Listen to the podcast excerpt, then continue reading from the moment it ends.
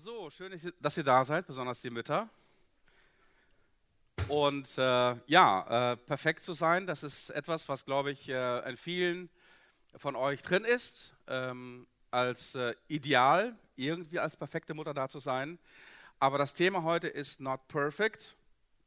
Für diejenigen, die kein Englisch äh, im Abitur hatten, übersetzt ganz kurz, nicht perfekt. Okay, nicht perfekt. Und äh, ich hoffe, dass du ähm, heute in diesem Gottesdienst erlebst, dass Gott äh, das von dir nicht erlangt, verlangt, dass du perfekt bist. Und die Frage ist, wie kannst du trotzdem eine, eine, eine gute Mutter sein, ein gesegnetes Leben führen ähm, als Mutter. Und ich möchte dir heute zwei Mütter vorstellen. Und zwar sind das beide die wichtigsten Mütter der Welt. Ich werde kurz über die Mutter von Jesus reden und ich werde über meine Mutter reden. Ich werde zwei Biografien erzählen oder zumindest ein bisschen nachzeichnen. Für die Biografie von beiden reicht dieser Gottesdienst natürlich nicht aus, aber ich werde es versuchen, zumindest hier und da so ein bisschen zu skizzieren. Also zu, zunächst einmal ähm, das nicht perfekte Muttersein der Mutter des perfekten Sohnes.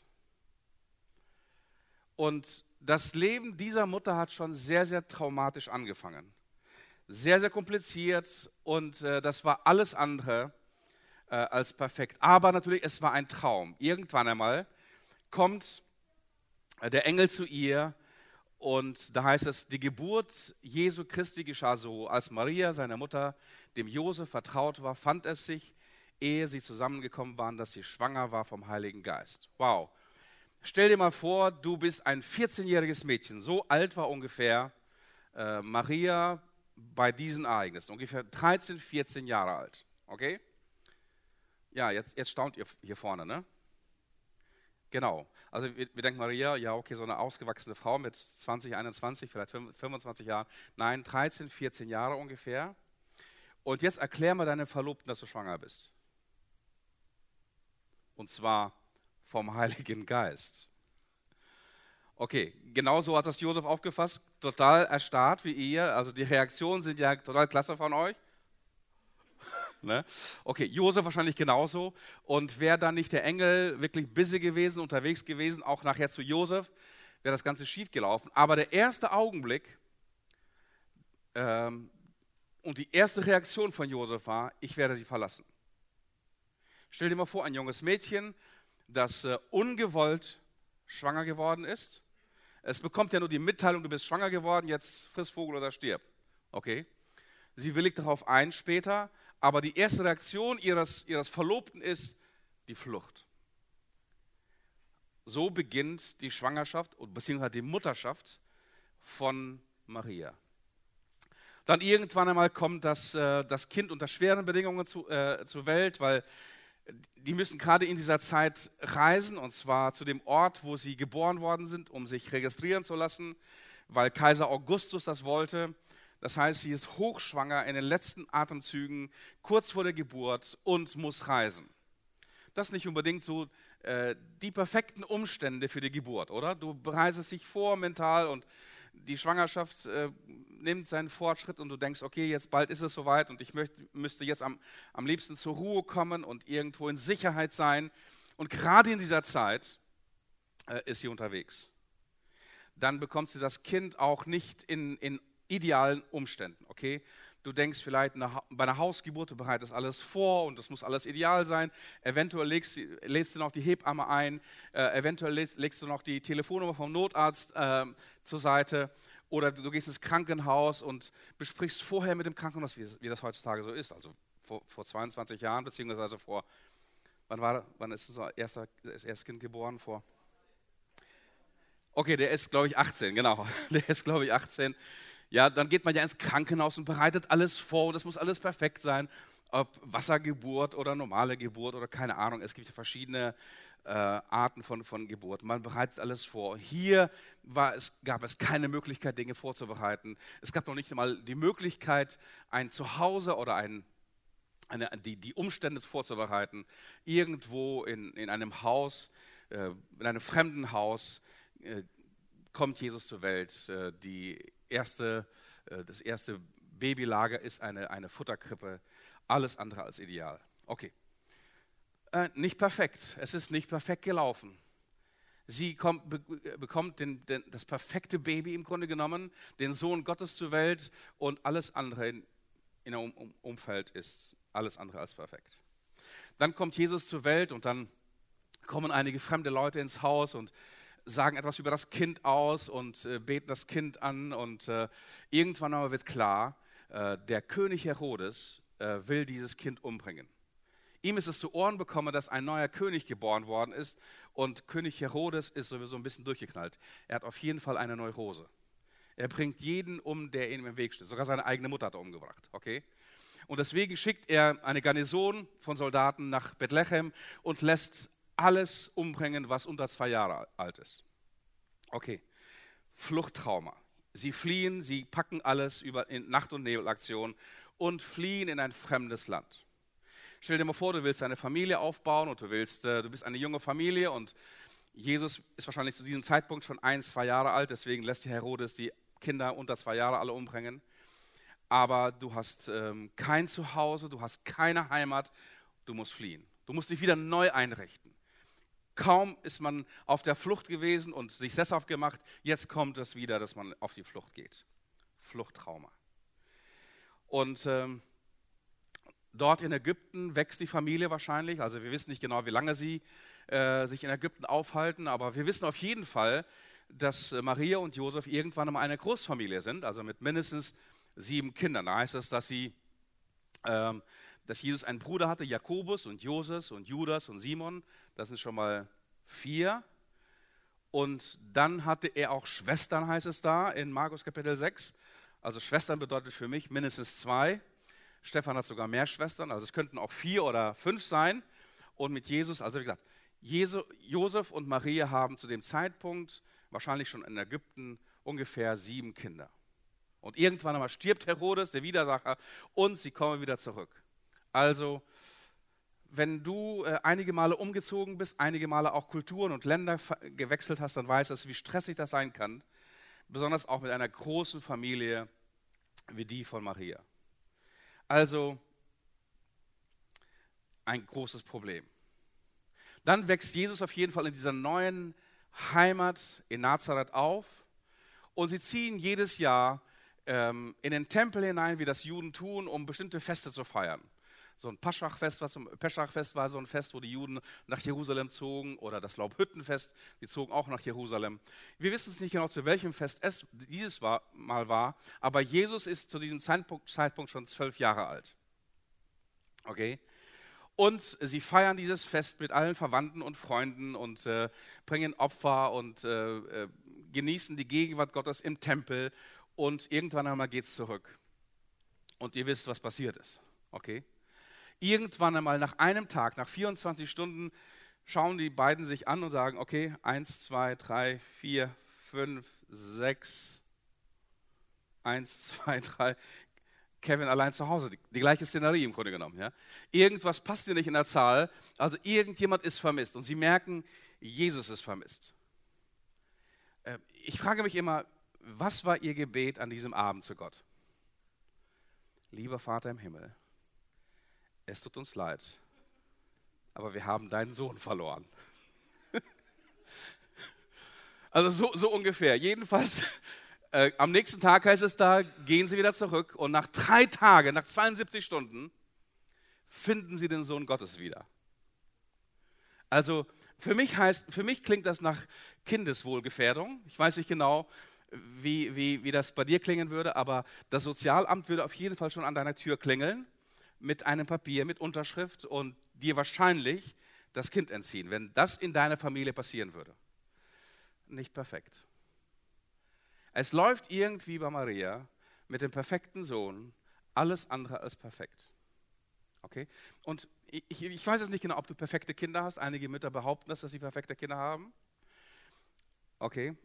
Wenn du perfekte Kinder hast, spätestens bei perfekten Kindern bist du nicht perfekt. Wenn die Kinder erwachsen sind, wenn die Kinder aufhören, dich anzuhimmeln, das passiert normalerweise bis zur Pubertät. Nach der Pubertät hört das auf, das kann ich dir sagen. Und dann hast du wirklich perfekte Kinder, aber dann hast du ein Problem, weil du nicht perfekt bist. Spätestens an diesem, ab, ab diesem Zeitpunkt.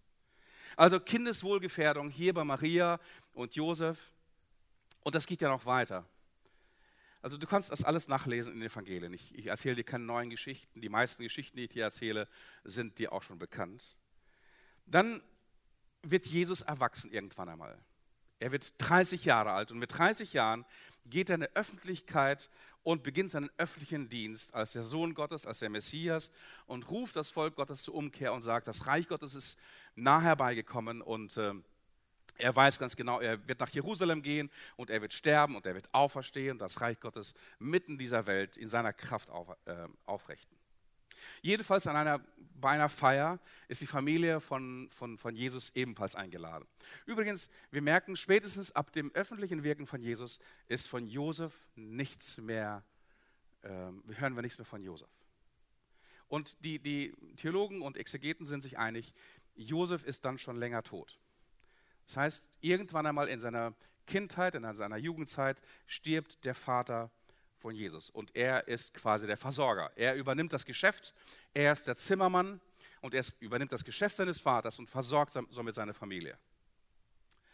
So eines Tages ist die Familie äh, mit Maria und seinen Geschwistern und seinen ganzen Freunden eingeladen zu einer Hochzeit und irgendwas läuft da schief und im Grunde genommen nicht irgendwas, sondern das, das, das Schlimmste, was schief laufen kann, äh, ist schiefgelaufen. Stell dir mal vor, deine Hochzeit da ist da und es ist nicht genug Essen.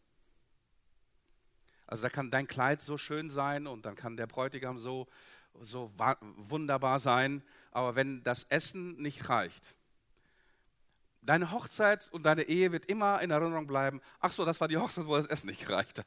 Okay. Und hier war es genauso. Ah, das war die Hochzeit, wo das, wo das Trinken nicht, der, der Wein nicht gereicht hat. Also Wein ist ja viel wichtiger bei Hochzeiten als das Essen. Okay, nicht bei, bei den Baptisten. Aber bei Jesus war es so, zu seiner Zeit zumindest. Und jetzt reicht das, der Wein nicht aus. Und äh, die, die, die, die, die Frauen merken ja sowas eher als die Männer, okay? Die, die Frauen merken, irgendwas in der Atmosphäre hat sich geändert hier auf der Hochzeit. Irgendwas passt hier nicht. Und die, die Mutter ähm, watschelt zu ihrem, zu ihrem Sohn und flüstert ihm ins Ohr, ähm, übrigens, Jesus, hast du gemerkt, dass es hier keinen Wein gibt? Und was sagt Jesus zu ihr? Wow, du hast mir nichts zu sagen. Äh, also ich, ich, bin, ich, ich, bin 30 Jahre alt. Ich weiß, wie ich mich anziehen soll und wie, ich weiß, wo ich hingehen soll, wo ich hingehen soll und ich weiß, was ich machen soll und ich weiß, was ich auch nicht machen soll. Also du merkst hier bei Maria so ein bisschen so dieses Helikopterverhalten, okay? Er ist, der Sohn ist 30 Jahre alt, er ist ausgezogen inzwischen, ist selbstständig, aber die Mutter versucht ihn immer noch zu kontrollieren, immer noch zu übermuttern. Kennt ihr das, Mütter? Zieh die warmen Sachen an. Der Sohn ist schon 45. Zieh die warmen Sachen an. Wie geht's in deiner Ehe? Ist alles gut bei dir? Äh, immer, immer noch zu versuchen, äh, einer langen, langen Seil zu kontrollieren. Helikoptermutter. Und Jesus wehrt das wirklich ab. Er sagt, nein, nein, also du, du, du, kannst, du kannst mir jetzt keine Ansagen mehr machen und keine, keine Anweisungen mehr geben. Tut mir echt leid. Ähm, ich kann selbstständig äh, denken und selbstständig handeln. Okay, er weist sie wirklich sehr, sehr krass hier zurück. Und das wird noch, es wird noch krasser in der Beziehung zwischen Jesus und seiner Mutter. Da heißt es, Jesus kommt in ein Haus und die Volksmenge kommt zusammen, sodass er noch nicht mal essen konnte. Es ist, er ist wirklich gestresst. Und dann kommen seine Angehörigen, das heißt seine Familie, seine Mutter und seine Geschwister. Und sie gingen los, um ihn zu ergreifen. Stell dir vor, Jesus ist mitten in seiner Mission, mitten in seinem Dienst. Er dient dem Volk Gottes. Er dient den Juden. Und dann sagen seine Eltern, also seine Mutter und seine Geschwister, er ist von Sinnen.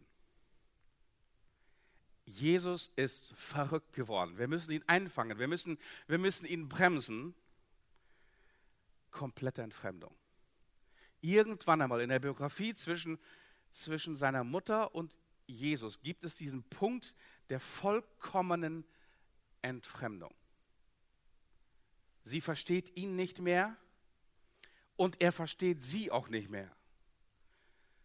Und jeder, der von euch Kinder hat, die über das Kindesalter hinaus sind, die in der Pubertät hineingehen und die in die Adoleszenz hineingehen und die erwachsen werden und die äh, anfangen, eine eigene Musik zu hören und eigene Geschmäcker und eigene Überzeugungen zu, zu entwickeln, da merkt ihr Mütter, da, da merkst du, dass das Kind dich nicht mehr versteht.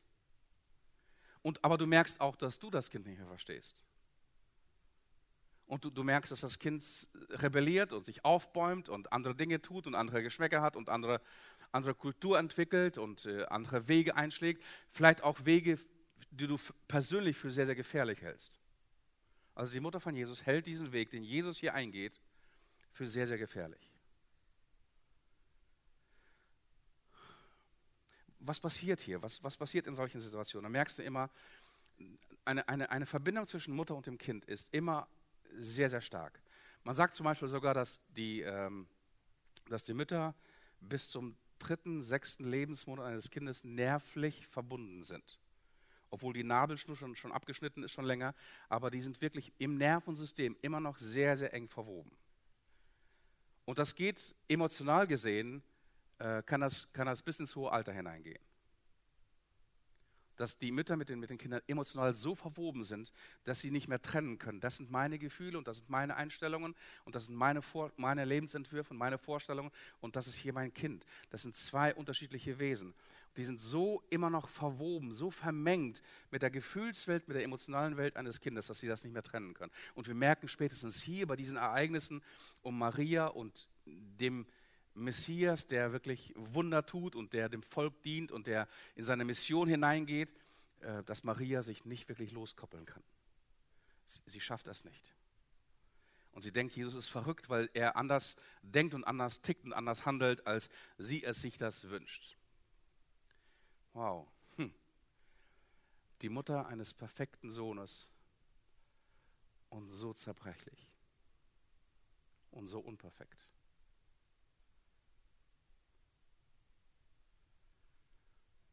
Und die letzte Szene, die wir von Maria kennen, ist die am Kreuz.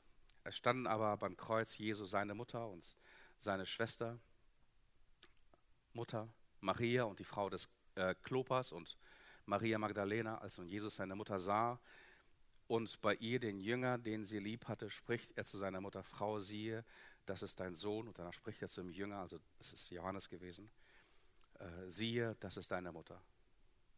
Und von der Stunde an nahm sie den Jünger zu sich. Was merkst du hier? An dem Zeitpunkt, wo Jesus ungefähr 33 Jahre alt ist, bei der Kreuzigung, ist Maria komplett vereinsamt. Sie hat noch nicht einmal eines der sechs Kinder, bei dem sie bleiben kann. Und wir wissen nicht, was schiefgelaufen ist. Wir wissen es nicht. Wir wissen es nur, dass der Gekreuzigte sich jetzt um seine Mutter kümmern muss und er muss seinen engsten Vertrauten, seinen engsten Jünger, mit dem er am engsten zusammen war, seiner Mutter anvertrauen. Sonst hat sie keine Bleibe. Aber seine Mutter ist bei ihm. Die einzige aus seiner ganzen Familie ist sie bei ihm, bei seinem Sterben. Wow das nenne ich wirklich nicht perfekt. Das nenne ich not perfect. Ich weiß es nicht, welche, welche Träume Maria hatte als 14-Jährige, als der Engel zu ihr kam und gesagt, du wirst den Sohn Gottes zur Welt bringen. Sie hat sich wahrscheinlich vorgestellt, also wenn ich den Sohn Gottes zur Welt bringe, den perfekten Menschen, den perfekten Sohn, dann wird mein Leben glatt laufen dann wird mein Leben perfekt sein. Habe ich ein Wehwehchen, kommt der Sohn Gottes und legt seinen Daumen drauf und ich bin geheilt. Habe ich ein emotionales Problem, natürlich der Gott selber ist bei mir und er löst das und er hilft mir und er heilt mich und es wird problemlos laufen. Es wird perfekt sein. Not perfect. Alles andere ist perfekt. Auch meine Mutter war alles andere als perfekt. Meine Mutter heißt Olga, geborene Funk. Und die kam als ähm, Kind zur Welt in, in Sibirien, im Altaigebiet, im Dorf Schöntal, eine, eine deutsche Kolonie, am 20. August 1937. Äh, 37 merkst du schon, okay, das ist kurz vor dem Zweiten Weltkrieg und äh, das ist das, ist das ähm, die emotionale, äh, das emotionale Umfeld, in dem meine Mutter aufgewachsen ist. Mit sehr, sehr viel Armut, sehr, sehr viel Entbehrungen. Ähm, 1937 schon hat Stalin beschlossen, er wusste ganz genau, der Pakt mit Polen wird nicht funktionieren. Er, war, er, wusste ganz genau, Hitler wird einmarschieren, auch in Russland. Und deswegen hat er angefangen, alle Deutschen systematisch zu eliminieren. So kamen eines, eines, eines Nachts ähm, die Schergen von, von Stalin auch in das Haus meiner Mutter und äh, nahmen ihren Vater gefangen. Er, sie war gerade geboren, also kurz nach ihrer Geburt. Sie kennt ihren Vater weder vom Aussehen noch hat sie irgendwelche Erinnerungen. Er wurde in die Gefangenschaft genommen und ist natürlich nie wieder zurückgekehrt. Ähm, ihre Mutter zog dann ohne ähm, meine Mutter, ohne, ohne die kleine Olga, weil sie noch zu klein war und so zerbrechlich war, zog sie weg. Ungefähr 2000 Kilometer in ein anderes deutsches Dorf, nach Waldheim, wo ich später geboren worden bin und versuchte sich dort eine Existenz aufzubauen, weil dort ihre Verwandten wohnten, also die Verwandten von meiner, von meiner Oma sozusagen, und versuchte sich dort eine Existenz aufzubauen, weil sie im, im Schön, in Schöntal, wo sie äh, aufgewachsen sind, fast verhungert sind. In dieser Zeit war meine Mutter getrennt, also ungefähr zwei Jahre lang getrennt von ihrer Mutter und wurde von ihren Verwandten irgendwie versorgt und ähm, umsorgt und aufgezogen. Ähm, Später hat sie ihre Mutter wieder abgeholt, das war im Jahr 1940. Ähm, also merkst du, drei Jahre liegen irgendwie dazwischen ungefähr. Und ähm, als ich mit meiner Mutter darüber sprach, hat sie gesagt,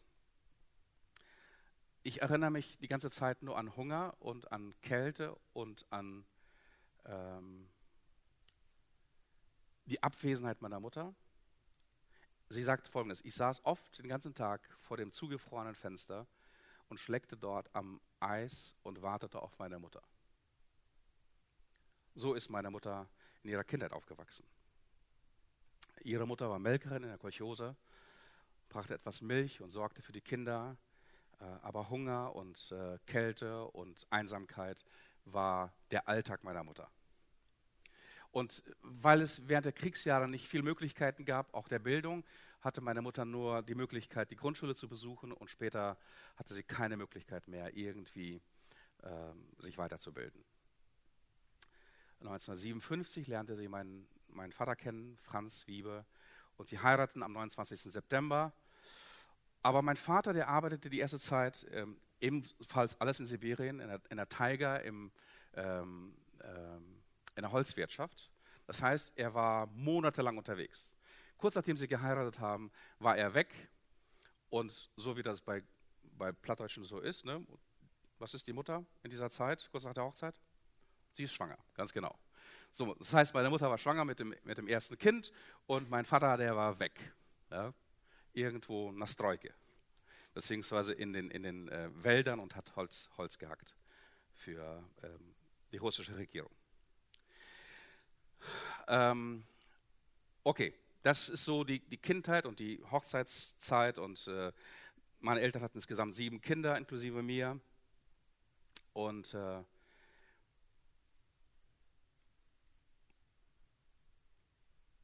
unsere Mutter war sehr, sehr streng. Meine Mutter war wirklich sehr, sehr streng. Sie konnte sehr, sehr kaltherzig sein und sehr, sehr hart sein. Unsere Mutter war zuständig bei uns zu Hause für Zucht und Ordnung. Äh, unser Vater war da viel, viel weichherziger und das ist auch im Alter so geblieben. Die Mutter war diejenige, die wirklich relativ hart war, hart sein konnte und unser Vater war der Weichherzige. Ich, ich kann mich noch erinnern, eines Tages, ich war vermutlich mal so um die zwölf Jahre alt, 12, 13, hat meine Mutter mich dermaßen verdroschen, wirklich verdroschen, also nicht, nicht verprügelt, sondern wirklich verdroschen. Äh, das saß bei mir sehr, sehr tief, sehr, sehr lange. Und das Dumme ist, ich, ich meine, und das sage ich nicht, nicht nur deswegen, weil das alle Kinder sagen, das war völlig unberechtigt. Völlig unberechtigt. Aber meine Mutter konnte das halt. Ähm, sie, sie litt halt in Kriegsjahren sehr, sehr viel Entbehrungen. Sie ist ohne Vater aufgewachsen. Ähm, deswegen war meine Mutter auch nicht beziehungsfähig.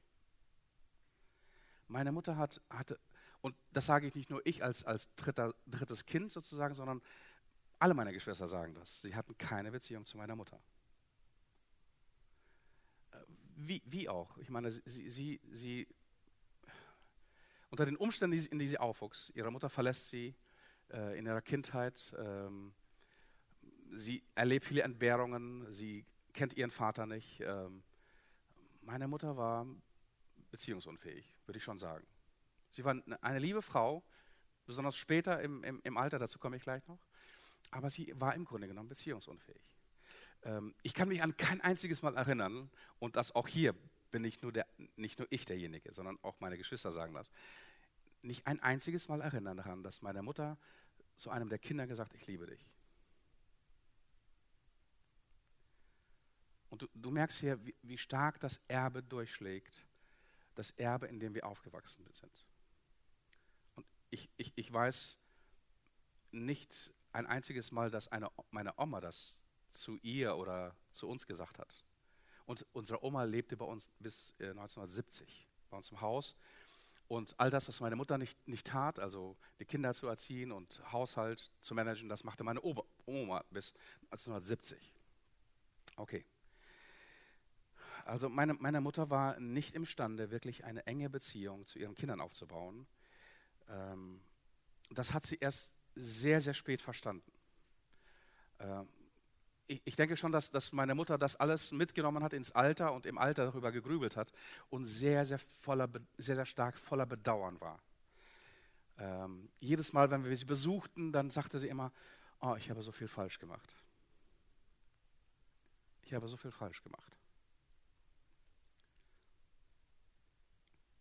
Und im Alter hat sie auch zum ersten Mal uns, uns Kindern gesagt, ich liebe euch.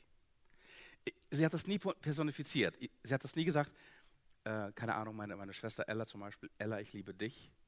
Sondern sie hat, oder Jakob, ich liebe dich. Sie hat gesagt, Kinder, ihr wisst doch, ich liebe euch. Das Bewusstsein kam, dass sie nie in der Lage war und nie fähig war, das äh, äh, das zu sagen und eine wirkliche enge Beziehung zu den Kindern aufzubauen. Ähm, später habe ich erfahren, äh, ich bin ein sehr, sehr ängstliches Kind gewesen. Ähm, ich erinnere mich selber an einige Situationen, wo, wo ich sehr, sehr ängstlich war. Äh, zum Beispiel, während die Kinder unterwegs waren zur Schule und zurück und das geregnet hat, gab es ja keine asphaltierten Straßen bei uns, sondern es waren quasi so äh, irgendwie selbst gebastelte Straßen und Wege. Und alle Kinder, alle meine Geschwister kamen total dreckig nach Hause, weil die durch jede Pfütze liefen. Und ich war komplett sauber. So wie ich zur Schule gegangen bin, so bin ich auch zurückgegangen. Das heißt nicht deswegen, äh, es ist nicht deswegen passiert, weil ich einen, einen Sauberkeitsfimmel habe, sondern weil, ich ängstlich war. Ich dachte, oh nee, eine Pfütze ist eine Gefahr für mich und ich äh, gehe lieber einen äh, großen Bogen um diese Pfütze herum. Und so miet ich Gefahren, weil ich sehr ängstlich aufgewachsen bin. Ich habe das nie wirklich verstanden. Im, im Alter äh, habe ich versucht, Dinge zu verstehen in meiner eigenen Biografie, um meine eigene Geschichte aufzuarbeiten. Und da hatte meine Mutter mir erzählt, nun, äh, Jakob, bevor du geboren worden bist, hatte ich zwei Fehlgeburten.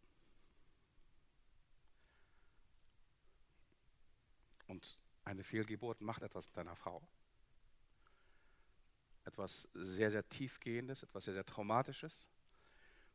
Und natürlich, wenn, wenn jemand dann in, in diesem Schmerz und diesem Trauma dann wieder schwanger wird und dann äh, ein, ein Kind erwartet, dann sind die Gedanken die ganze Zeit immer, okay, es könnte wieder schief laufen, es könnte wieder schief laufen.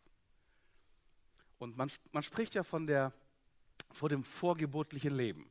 Das heißt, diese neun Monate, wo wir im, im Körper der Mutter sind, wo, dann haben wir ein, ein ein eigenständiges, abgeschlossenes Leben, ein vorgeburtliches Leben.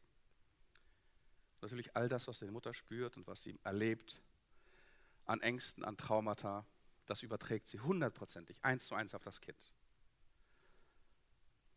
Hm. Nicht perfekt, okay? Und ich, ich glaube, wenn, wenn du äh, selber Mutter bist und wenn, wenn du ein Kind bist und wirklich liebevoll anfängst, dich mit deiner, mit deiner Geschichte auseinanderzusetzen, merkst, wirst, wirst du merken, äh, ich bin nicht perfekt aufgewachsen. Es war nicht alles perfekt. also ich will meine, meine Mutter nicht schlechter machen, als sie ist, aber ich will dir einfach sagen, äh, dass, dass ich und wahrscheinlich einige von euch ähm, eine nicht perfekte Mutter hatten. Okay? Aber es, hat, es gab natürlich auch einige Dinge, äh, die wirklich sehr, sehr gut waren von meiner Mutter. Sie war eine Frühaufsteherin und ich glaube, ich habe es von ihr. Also ich weiß, wenn man konnte um fünf oder um sechs Uhr aufstehen bei uns zu Hause, meine Mutter war schon am Rumwirtschaften. Meine Mutter hat schon irgendetwas gemacht. Schon das Vieh versorgt und das Haus geputzt und äh, schon irgendwas zum Frühstück gemacht oder gebacken, was Frisches. Äh, sie war ungeheuer fleißig. Meine Mutter hat ihr Leben lang gearbeitet. Also ich meine jetzt wirklich acht Stunden Job. Ja, die heutigen jungen Mütter sind überfordert, wenn sie ein Kind haben und zwei Stunden am Tag arbeiten müssen. Äh, nichts gegen euch. Ich sage nur, meine Mutter hat acht Stunden am Tag gearbeitet mit sieben Kindern. Spricht vielleicht nicht ganz für sie, aber auch für sie, weil sie einfach sehr, sehr fleißig war. Und äh, ähm, sie konnte bezaubern backen, bezaubern kochen. Ich glaube, das Fable für Küche und Geschmack, sowas äh, habe ich auch von meiner Mutter. Ähm, unser Haus war immer sauber, auch nach 1970, als meine Oma ausgezogen ist. Meine Oma war irgendwann mal alles zu viel und hat gesagt, ich heirate noch mal mit 60, hat sie auch getan, zu ihrem Unglück, aber es ist eine andere Geschichte. Komplett andere Geschichte. Also du merkst, nicht perfekte Oma, nicht perfekte Mutter, perfekter Sohn. Funktioniert nicht. Funktioniert, funktioniert nicht. Ähm, also wenn du dir einen perfekten Pastor wünschst, äh, dann bitte verlass diese Gemeinde, weil den wirst du hier nicht finden. Ähm, und meine Mutter konnte noch was, die, die konnte perfekt organisieren. Dadurch, dass sie eine große Familie hatte und ständig arbeitete, konnte sie perfekt organisieren. Das heißt, wir wurden zu Hause zur Selbstständigkeit erzogen. Jeder macht seinen Scheiß, okay? Jeder macht seinen Scheiß. Sein Zimmer, seine Wäsche, sein Bügeln, äh, sein Bett, ähm, sein Hof und die ganzen anderen Hausarbeiten wurden, wurden so verteilt, dass jeder wirklich busy war. In der Schule waren wir nicht so gut, aber. Und noch was, ähm, obwohl ich anfangs gesagt habe, es, es fiel meiner Mutter sehr, sehr schwer, Beziehungen zu Kindern aufzubauen, weil ihr, sie einfach diese, diese, diese emotionalen Rezeptoren nicht hatte. Woher auch? Ein Kind bekommt diese emotionalen Rezeptoren in einer Kindheit von einer Beziehung, eng, engen Beziehung zur Mutter und auch einer engen Beziehung zum Vater, vom Kuscheln, vom Spielen, vom Liebkosen. All das kennt meine Mutter nicht. Sie kennt das nicht.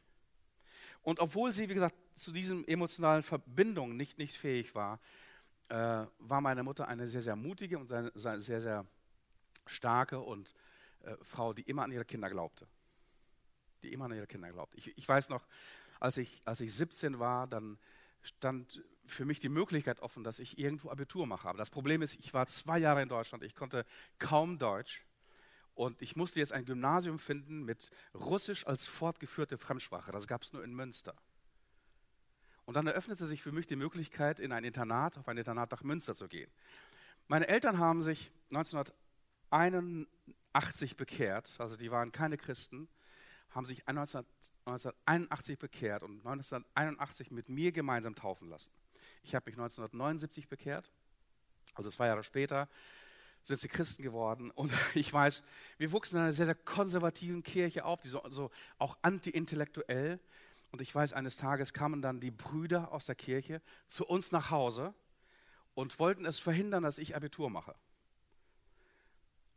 Keine Ahnung, was in ihren Köpfen vorgegangen ist. Jedenfalls kamen sie zu uns und erzählt meine Mutter, ja, wenn dein Sohn jetzt weggeht und so, wird er seinen Glauben ja verlieren, keine Ahnung, er wird ja keine Kirche haben, keine so tolle Gemeinde, wie wir hier sind und ähm, er wird dann äh, in eine Bildung gehen, keine Ahnung, er wird dann irgendwie forschen und lesen und wahrscheinlich auch aus intellektuellen Gründen dann äh, Gott den Rücken zu, zuwenden.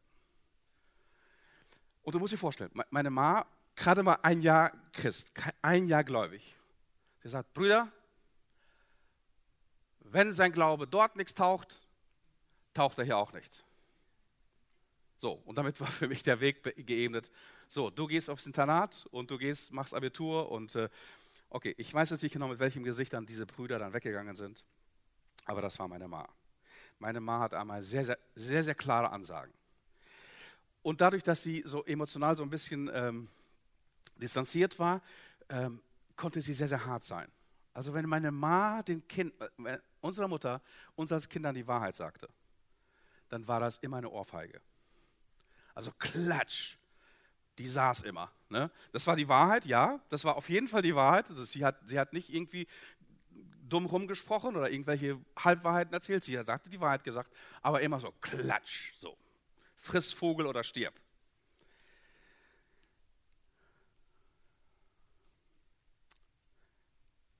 Genau, 91, 81 kamen wir zum Glauben, lässt uns taufen.